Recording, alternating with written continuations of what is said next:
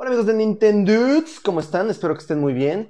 Eh, se preguntarán, Alex, Eric, ¿qué haces tú solito? Bueno, eh, la verdad es que mis compañeros están trabajando de manera eh, colateral, por así decirlo, con, conmigo, realizando el otro podcast, el que nosotros estamos súper habituados, el que siempre hemos hecho. Llevamos por los 35 capítulos, entonces muchas gracias a todos los que nos han estado escuchando, que nos han estado siguiendo, pero se preguntan de qué va a tratar este podcast separado. Eh, el tema aquí es que me gustaría tocar con ustedes videojuegos de generaciones pasadas, hablar sobre juegos que he estado jugando, eh, los cuales han sido buenos, de pronto algunos han sido malos. Les pongo el ejemplo, por ejemplo, he estado jugando Power Rangers Battle of the, eh, Grid el cual es muy malo. como un juego de peleas, la verdad es que no, no, siento que aporte nada bueno. Pero por otro lado, pues he estado jugando un pequeño juego estilo Battle perdón, Dragon Neon, estilo también Castle Crushers, ese es el nombre del juego que quería, estilo Castle Crushers, que es de los Power Rangers, que es muy bueno, en el cual podemos desde modificar a nuestros personajes, la verdad es que es muy bueno. Así que bueno, no se vayan amiguitos, de esto se va a tratar este queridísimo podcast, va a ser más breve de lo que normalmente es el otro podcast, pero como les comento, el punto aquí es que yo quiero que en verdad tengan más contenido por parte de nosotros, contenido más de calidad. También estamos pensando en podcast de noticias, cosas ya más súper detalladas, para que al final del día todos los temas gamers se puedan tocar, porque al final a ustedes y a nosotros nos gusta este mundo, es nuestro mundo y se queda. Y bueno, después de esta pequeña introducción, creo que me voy con Final Fantasy VII, es lo que he estado jugando y a lo que les quiero hacer una gran recomendación. Eh, es un remake que le hace demasiada justicia al juego, al juego original, al que jugamos en el PlayStation 1. La verdad, no podría decirles qué tanta justicia le hace, porque es supremo el trabajo de arte que hicieron. Entiendo que lo van a querer hacer una trilogía. Final Fantasy VII original para PlayStation 1 es demasiado largo, es demasiado extenso. Si no estoy mal, no lo he acabado, pero llegamos a la parte en la cual ya te subes al chocobo para poder ir como a las como esta cueva, ¿recuerdan cuando estás eh, ya después de haber tenido tu encontronazo con Shinra, ya que ya sales de Midgar? Entonces va a estar súper dirigido hacia esta parte y también teniendo en cuenta algo muy, muy, muy interesante. Gráficamente, Final Fantasy VII, como siempre lo he dicho, en cualquiera de sus versiones, tanto del PlayStation, que sé que era muy difícil en la parte del tren, que es donde yo actualmente voy, eh, caminar por esos trenes era difícil saber si era pedazo de tren, pedazo de no, pero siempre lo he pensado que Visualmente y gráficamente Final Fantasy VII se ha caracterizado, claro, uno por su cada parte de su época en algo demasiado bello y Final Fantasy VII Remake, Remaster, como lo queramos llamar, no fue la excepción. Tiene unas gráficas excepcionales. vamos, Midgar se ve más bello que lo que podíamos habernos imaginado. La escena de las motos es súper, súper rápida. Eh, no pierdes como que el sentido de que vas en una moto con alguna espada. Cloud obviamente es un personaje súper OP, que si es un, llamémoslo, ex-soldier, bueno, tiene habilidades súper, súper sobrehumanas, pero la verdad es que es un gran personaje y yo recomiendo Final Fantasy VII por muchísimos temas. Eh, Barrett, si de por sí en el 7 te caía mal, créanme que aquí te va a caer terriblemente mal el líder de Avalancha, pero eh, pues siempre su odio está justificado, él quiere proteger a la Tierra. Eh, Tifa se ve preciosamente, yo siempre he tenido ahí algún, pues llamémoslo problema histórico en el cual me hubiera gustado que se hubiera quedado con Jessie, la ninja, pero bueno, eh, es lo que hay, es lo que tenemos, así que por ese lado, Final Fantasy VII, una gran recomendación. Si quieren que hagamos un podcast, un podcast, discúlpenme ahí, súper, súper eh, diseñado para Final Fantasy VII, en el cual hablemos o hagamos un gameplay, la verdad es que he intentado hacer los gameplays del juego, pero... Eh, pues vamos, hay muchísimas cosas que he jugado, hay demasiadas cosas que he jugado y lo cual no nos ha permitido, o de mi parte no me ha permitido poder eh, jugar. Y ustedes se preguntarán, pues, ¿qué más has jugado, Eric? Yo con muchísimo gusto les digo, eh, estuve jugando, eh, como les decía, un juego de Power Rangers estilo Battle Grid, bueno, más bien estilo Castle Crushers, con una historia muy bien basada, personajes se ven bastante caricaturescos, pero no por eso pierden la magia de los Power Rangers, la historia es buena, eres... eres Puede ser cualquiera de los Rangers, el azul, el negro, el la rosa, la yellow, cualquiera. Y después eventualmente vas a desbloquear al Green, al Green Ranger, que es este Tommy. Entonces por esa parte está bueno el juego, la historia te mantiene bien, Rita repulsa, en algún momento llega Seth y la manda al demonio, le dice que no hizo lo que él quería, llega Goldar como siempre a ser un maldito asqueroso, eso creo que por parte de la historia que nosotros vimos de niños es muy diferente porque Goldar desde un principio estaba con Rita, pero bueno, eh, es un buen juego, yo la verdad creo que le daría una muy buena categoría, le pondría un 8, un 9, porque puedes mejorar a los Rangers. algo que es muy bueno. Por ejemplo, la Pink Ranger le puedes mejorar su arco. Como tal, no mejoras el arco, pero sí mejoras sus habilidades como en el Castle Crushers. Por otro lado, el Red Ranger le puedes eh, pues, ahí cambiar algunos combos, meterle nuevos combos. La verdad que esa parte está bastante buena. Eh, el nivel de dificultad de los personajes y de los enemigos eh, yo le pondría un poco, un poco bajo, un 5, un 6. ¿Por qué? Porque mm, sinceramente yo pienso que Seth, que es el, enemigo al cual me acabo de enfrentar en el tercer stage, sus, sus patrones de combate son los mismos aun cuando le bajé la mitad de, la vida, obviamente no lo maté, pero cuando le bajé la mitad de la vida, yo pensé que en la última línea de su etapa iba a cambiar los patrones. Y no, todo fue un golpe en el cual le mandaba unas líneas al suelo, después unas bolas, que no quito que esas bolas sean muy difíciles de esquivar, de hecho explotan y ese campo eléctrico que hacen todavía te aturde.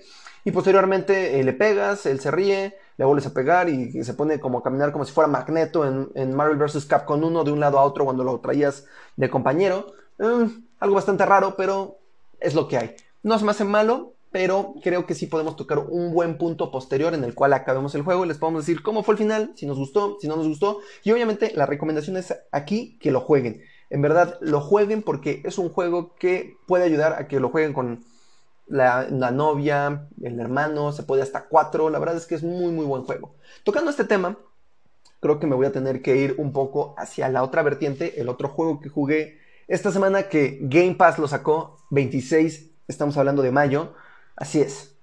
¿Recuerdan ustedes cuando hacían cubitos? Ay, discúlpeme, se me fue un poquito el audífono.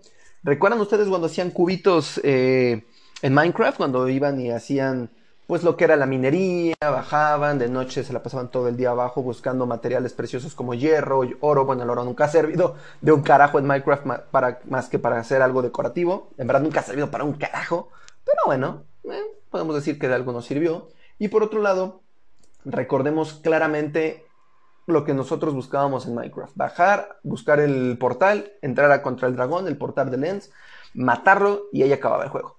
Minecraft Dungeons nos manifiesta algo diferente, algo basado en lo que Mojang ha estado esperando. Obviamente Mojang ya no es lo mismo que cuando Minecraft eh, tuvo su super apogeo, se vendió, muchas cosas pasaron. Pero Minecraft Dungeons yo me lo imaginaba algo más bello, algo llamémoslo de manera sincera, como poder recordar esa época en la cual yo estaba en las minerías, buscando, estaba minando, buscando de pronto el portal, buscando de pronto algún dungeon que ahí me había encontrado en el cual tenía que vencer a esquelotos. Algo así me lo imaginaba, pero también sabía que me lo iban a orientar muchísimo al estilo de Diablo 3 o de Diablo. La cosa es que es un Diablo, sí, porque hasta te dan el tema de la poción, de que puedas usar la poción eventualmente no las tengas que comprar, sino siempre traes una poción que tiene un, un cooldown para que la puedas volver a usar. Pero aquí el tema es que de momento tiene muchísimos, muchísimos errores. Desde el momento en el que entras a la pantalla te puedes dar cuenta que el juego está muy mal optimizado. Eh, de hecho, tiene cero optimización porque bajas al menú para escoger a un nuevo personaje, se glitchea, de repente desaparece, de pronto no te deja escoger. Cuando lo quieres jugar en cooperativo con alguna persona, algún amigo, la novia, no te deja, tarda muchísimo. Mm, vamos, no es nada intuitivo en ese aspecto, solo te sale un botón arriba que dice join, le das en el join y el join no pasa un carajo, o sea, sinceramente no pasa nada. A veces se buguea el juego, a veces crashea en la misma Xbox, que es donde yo lo estoy jugando, en la Xbox One. Entonces, siendo sinceros, mi calificación para Minecraft Dungeons hasta el momento es un terrible 5. 5 porque me lo vendieron con un gran hype en los, en los Gories, en los Game Awards. Y cuando lo vi yo por primera vez me acuerdo que estaba súper emocionado porque al fin iba a tener un juego de este calibre. Los 2 GB que pesa, la verdad, me decepcionan muchísimo porque me dice que pues, es más o menos como un Power Rangers de Castle Crushers, pero yo sé a lo que voy. Yo sé que con Power Rangers a lo que voy. Yo con Minecraft Dungeons, sinceramente, lo imaginaba 100% como un diablo. Obviamente con gráficos. Aquí quiero hacer la aclaración con gráficos estilo Minecraft, pero que pudiera escoger diferentes tipos de clases. Eh, y si de pronto no se pudiera, que me hubieran dejado hacer crafteos mínimos. Yo entiendo que no voy a ir por el mundo eh, crafteando, pero yo creo que el crafting hubiera sido algo muy, muy bueno. O por otro lado, lo hubieran hecho otro punto de vista muy grande que así a mí sí me hubiera ocurrido como desarrollador, que yo sé que ellos piensan en otras cosas y por algo no lo habrán hecho, pero algo que desde mi sincero punto de vista se me hubiera ocurrido es que lo hubieran hecho más o menos como Mario Maker. que tú pudieras crear tus dungeons, que tú pudieras crear tus herramientas, vamos, que tú pudieras tener la motivación creativa, porque de eso se trata Minecraft al final del día, es un punto súper, súper creativo en el cual nosotros vagamente podemos eh, no dejar de soñar, porque eso es lo que es Minecraft, es creatividad al mil. Y si es Minecraft Dungeons, vamos, intentarlo hacer de esta manera. Yo recuerdo que cuando salió Story Mode estaba también con otro hype. Minecraft como que siempre ha querido guiarnos hacia alguna manera, algo que nos enganche, pero no terminan de poderlo amarrar de manera concreta. Diciendo esto, Story Mode básicamente es como la película de Black Mirror en la cual es súper interactiva en la cual tú eres este chavo que le pasan mil y una estupideces, qué película tan más extraña, pero más o menos eso es Story Mode. Y más o menos cada proporción guardada es Minecraft Dungeons. Es un juego en el cual no me terminan de decir qué es lo que quieren.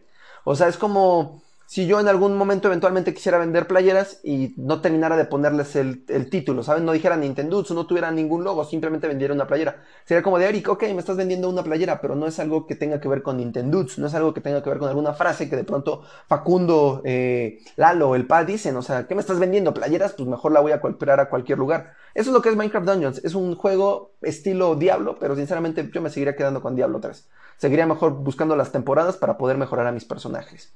Eso es lo que estuve jugando. También estuve jugando Assassin's Creed Odyssey. Otro gran juego que en verdad no he sabido cómo diantres debo aterrizar para poder hacer contenido. ¿Por qué? Porque Assassin's Creed Odyssey es un juego muy largo. Creo yo que más bien ahí debería ser eh, empezar el juego desde el principio, algo que también me he considerado en Final Fantasy, y simplemente subir una hora, una hora, una hora de juego. Avance o no, bueno, ese ya sería mi tema, pero eh, básicamente es lo que yo creo que debería de hacer. Lo he pensado muchísimo, igual si ustedes tienen alguna idea de cómo les gustaría que fueran estos eh, queridos gameplays, yo estaría súper encantado de poderlo escuchar, porque como les decía al principio del programa, ustedes son los que mandan aquí, queridos podescuchas. Aún no sé si llamarles podescuchas o Spotify podescuchas. Yo sé, es un nombre bastante raro, pero pues sinceramente aún no, lo, aún no lo tengo bastante claro. Por otro lado, también estuve jugando Digimon Hackers Memory. Estoy muy, muy emocionado porque estoy jugando de manera colectiva con otro amigo para poder jugar estilo Pokémon, enfrentar nuestros Digimons, pero lo estoy usando usando el cross save. Madre mía, el cross save es una cosa que yo siempre taché a PlayStation. Hubiera estado genial que más juegos, no solo Digimon, sino, por ejemplo, ahorita me viene a la mente, oh, no sé, algún Final Fantasy, no el 7, porque a lo mejor quiero yo creo que el Vita sí lo aguanta bajándole un poco los gráficos, pero al no sé, a lo mejor el Final Fantasy 8, el que salió remaster, lo hubieran podido haber hecho con cross save. Si lo hicieron y yo no lo sé, les pido me lo puedan decir, por favor, queridos podescuchas, porque a mí me encantaría saberlo. Por otro lado, estuve jugando algo muy retro esta semana que creo que es un tema que en nuestra página de Instagram lo plasmé. Y si no nos siguen en Instagram, amigos de Nintendo, por favor, síganos. Subimos fotos súper padres y también subimos este tipo de cosas. En Instagram hace poco subí la foto de que empecé a jugar Star Star Fox Adventure Madre mía, no sé qué carajos es Star Fox Adventure. No sé si es el peor Star Fox que he visto, si es un muy mal Star Fox, pero también podría categorizarlo yo como un muy buen juego de aventura. ¿Por qué? Porque me meten dinosaurios. Obviamente se ve clarísimamente toda la influencia de, Rare ahí, intentando querer imitar a los reptilianos que salen en Donkey Kong. Obviamente se ve, pero creo yo que es una por otras. La historia de por sí es buena Cristal es, una persona, es un personaje que se me hace mm, pues muy difícil de poder desarrollar, pero pues ellos lo intentaron desarrollar como una persona plana. Pero eh, de pronto la historia, cuando te subes al Arwing es muy bello, cuando estás en los planetas Dino eh, buscando las piezas, buscando eh, poder liberar a las personas, a los animales, eso como que le da un giro bastante bueno al juego. Entonces, madre mía, no sé qué carajos estoy jugando, me gustaría poderlo subir en un gameplay. Intenté yo poder capturar desde el directamente del GameCube. Tristemente no se puede porque la capturadora Evermedia que uso perdí los cables. Bueno, no sé qué carajo le pasó a los cables de ABN y la verdad es que la calidad no es nada buena. Yo creo que podría ser más fructífero para el canal que se suba de manera HDMI eh, porque bueno, teniendo esto en mente se puede hacer ya un poco más eh, serio este tema y ya se puede capturar. No sé si acabaría el juego porque sinceramente me dio muchísimo, muchísimo sueño. Lo jugué el viernes de la semana pasada. Y madre mía, qué juego. O sea, es bueno, pero de pronto llegas a un punto en el cual te da como, como sueñito, como ese sueñito que te da cuando ves alguna película que amas, pero la has visto tantas veces que hay partes que te arrullan o simplemente es que ya tu mismo cerebro reproduce la misma película en la cabeza y te duermes, lo cual me pasa con Big Fish, es una película que yo todo el tiempo la veo, la veo, la veo y en un punto digo, madre mía, me dormí. Más o menos esto me pasó con Star Fox Adventure. Yo estoy muy, muy, muy, muy acostumbrado a jugar este juego desde el principio hasta pasando ya cuando Cristal liberó, bueno, llegó con el Triceratops, es muy breve ese intro, y empiezas a usar a Fox McCloud. Me parece que son dos, tres partes en las cuales lo empiezas a usar y ya me duermo. Y siempre lo vuelvo a empezar porque lo dejo de jugar y digo, madre, lo tengo que volver a regresar. No puede ser que este juego no lo haya acabado. Algo en contraparte que también jugué, que este juego lo he acabado un millón de veces y nunca me canso de él. La segunda parte, por así llamarla, de Star Fox Adventure, Star Fox Assault. Qué juegazo en el cual de alguna manera podemos ver a Fox McCloud con su padre, eh, los estos nuevos bacterias que están amenazando a los, o sea, todo el sistema, tanto a los digo, reploids, madre mía, estoy con Mega Man también porque jugué Mega Man, eh, que está de alguna manera como metiéndose con el ejército de Andros, de Andrew, del, del sobrino, madre mía, ¿qué juego es este en el cual Star Fox se vuelve a unir? Peppy murió el actor que hacía el doblaje de su voz, bueno, el que hacía su voz, no hay doblaje ahí, el que daba la voz a Pepi, tristemente falleció, pero vemos ahí un Pepi viejo, el cual le da el paso para que de esta manera pueda Cristal unirse al Star Fox Team.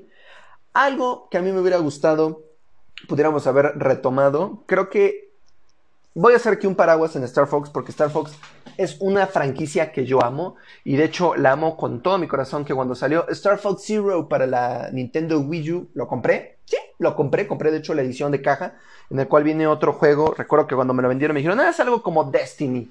Yo lo jugué, que es qué peor estupidez. Star Fox Ward es un juego muy extraño en el cual es más como un Tower Defender, pero bueno.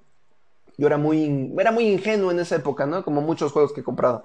Pero Star Fox Zero se me hace un buen, un buen inicio de la saga nuevamente. Me hubiera gustado, o sigo esperando yo, para la Nintendo Switch tengamos algo de Star Fox y no precisamente Starlink, que se me hace un buen juego, pero al final del día es como los Soul Calibur, en el cual Link en algún momento salió, pero no era, era relevante en la historia. Uh, sí, pero vamos, no era la historia de Star Fox. Entonces, me hubiera gustado porque en el 10 sale Star Fox Commando, si no estoy mal no recuerdo el nombre, un juego bastante extraño para la Nintendo 3DS, no, para la Nintendo 10, en el cual acaba en un final bastante soso, si no estoy mal hay varios finales de Star Fox en ese juego, pero ya, acabas una gran franquicia en la Nintendo 10. Cuando yo lo hubiera acabado en el Nintendo Wii, si no estoy mal en el Nintendo Wii no existió un solo juego de Star Fox. Y posteriormente para el Wii U, pues bueno, salió Star Fox Zero, lo cual se me hacía algo bueno, de hecho podías jugarlo medio cooperativo, eh, las misiones estaban bastante buenas, de hecho me gustaría retomar ese juego, pero no se quedó en, no, vamos, no ha habido algo nuevo en la Nintendo Switch. Creo que Nintendo está apostando a cosas innovadoras, pero está dejando al lado grandes juegos de su franquicia, algo que por otro lado Square Enix no ha hecho mal, y Capcom por otro lado tampoco. Han estado agarrando, desde mi punto de vista, grandes juegos, y al final del día estos grandes juegos que han agarrado no tienen ni una parte ni un punto en equilibrio de lo que eran las joyas que podría presentarnos Nintendo. Háblese Metroid Prime, o bueno, Metroid, no lo dejemos en Prime, sino un Metroid nuevo, hagamos un buen reboot. Eh, por otro lado, Star Fox, también tenemos Zombie U, a mí yo sé que es de Ubisoft, pero creo yo que fue un buen juego que podremos volver a interactuar. Y ahora en la Nintendo Switch de pronto a lo mejor es un poco difícil porque no tenemos la tableta, que podíamos tenerla en ambas partes. Aquí o es híbrido, o es tele, o es tableta. Pero bueno, podría yo sacar algo de ese lado. Sí o sí o sí, yo sacaría un Super Mario Galaxy 3. Vamos, Odyssey es bueno, sí. Más o menos maneja el mismo tipo de estilo, sí. Pero yo creo que un Mario, un Mario Galaxy, ya hace poco que fue el aniversario de uno de los dos juegos, se me haría algo muy bueno de que saliera. Y por otro lado, algo que creo que yo siempre les he manifestado, queridos amigos de Nintendo, es que la industria, por el tema del COVID, ahorita está detenida. Creo que debemos apoyar intentando aprovechar las ofertas que sacan de juegos que a nosotros nos gustan mucho. Yo aproveché las de Assassin's Creed. Eh, compré Odyssey y Origin en 400 pesos prácticamente cada uno de los dos juegos, lo cual desde mi punto de vista fue algo bueno porque Odyssey me venía con todo ya, Season Pass me venía hasta con las temporadas de la, los episodios de la Atlántida. No ha llegado ahí porque el juego es largo y estoy tomando mi tiempo. Creo que debo de meterle speedrun, pero bueno, creo que tenemos que aprovechar este tipo de ofertas amigos ahorita que estamos en tema de COVID. Y de mi parte, bueno, hay muchísimos juegos. Eh, este podcast yo lo quería orientar mucho hacia las noticias gamers, pero creo que hoy en día también es algo importante de que podamos recomendar buenos juegos. Buenos juegos para que al final ustedes hagan la inversión, quieran o no, aprovechen o no las ofertas. Entonces, nada, por ejemplo, Final Fantasy acaba de sacar hace poco el 14 en online. Y créanme que es un juego que desde mi punto de vista lo podemos tener en un juego en el celular. O sea, es un online, sí, te mete temas ahí de computadora y comandos de computadora, sí, que yo creo desde mi punto de vista podría irse dirigido hacia otro tipo de juego. Final Fantasy VII, digo Final Fantasy XIV, yo me lo hubiera imaginado más eh, como estilo, no sé, Dauntless, que de por sí también se me hace un juego bastante extraño, pero pues bueno, ese es el tema. Para eso van a estar estos pequeños programas. Este programa lo, lo lanzo porque no tuvimos podcast la semana pasada. Eh, les digo, vamos a estar mandando pequeños podcasts con diferentes eh, sabores. Obviamente el podcast va a seguir con su numerología cotidiana. Después del 35 va a ser el 36. Este se le va a considerar episodio de güero especial. Cualquier cosa que a ustedes les guste. Bueno, ahí vamos a estar pensando en el nombre de este episodio. Pero bueno, de mi parte, amigos de Nintendo, eso sería todo. Les agradezco mucho que puedan escuchar este, este pequeño programita de 20 minutos, 25 minutos creo que va a durar. Eh, porque al final del día, como les digo, son recomendaciones que les hacemos desde nuestro corazón para que ustedes se animen o no al final del día en comprar juegos. Cuídense mucho, soy Alex Olvera. Adiós. A mis redes sociales. Siempre me voy y olvido las redes sociales. Nos pueden encontrar, como ya saben, en todas las redes sociales, Instagram, eh, TikTok, la, red que quieran, como Nintendo. A veces se le mete un guion bajo, pero siempre es Nintendo. Eh, nos pueden seguir también en nuestra página, en YouTube, ahí estamos teniendo ahorita eh, problemas con los streams, pero estamos viendo cómo regresamos. Eh, pero bueno, nos pueden encontrar en iVoox, nos pueden encontrar en Spotify, nos pueden encontrar en cualquier plataforma de podcast. Así que bueno amigos de Nintendo, soy Alex Olvera, me pueden encontrar como Alex Olvera, persona pública en Facebook. Cuídense mucho, les mando un abrazo, cuiden a sus familiares que estamos teniendo un problema del COVID. No me meto en esos temas, pero créanme que nuestros familiares están muriendo, así que por favor cuídenlos a quien de corazón haya tenido alguna pérdida, me salgo un poquito del contexto de Nintendo. Eh, de corazón, mi más sentido pésame, espero que salgan y si en algún momento, creo que esto lo he dicho muy abiertamente yo en el podcast, necesitan alguna, algún consejo, alguna plática, en verdad mi perfil de Facebook como Alex Olvera está abierto como persona pública, no porque yo me haga de que soy persona pública, la verdad no lo soy, pero para que me puedan escribir, oye Alex, escuchamos el podcast, nos gustó, fíjate que tengo este problema, vamos, sabré cómo escucharlos. Cuídense mucho amigos de Nintendo. Adiós.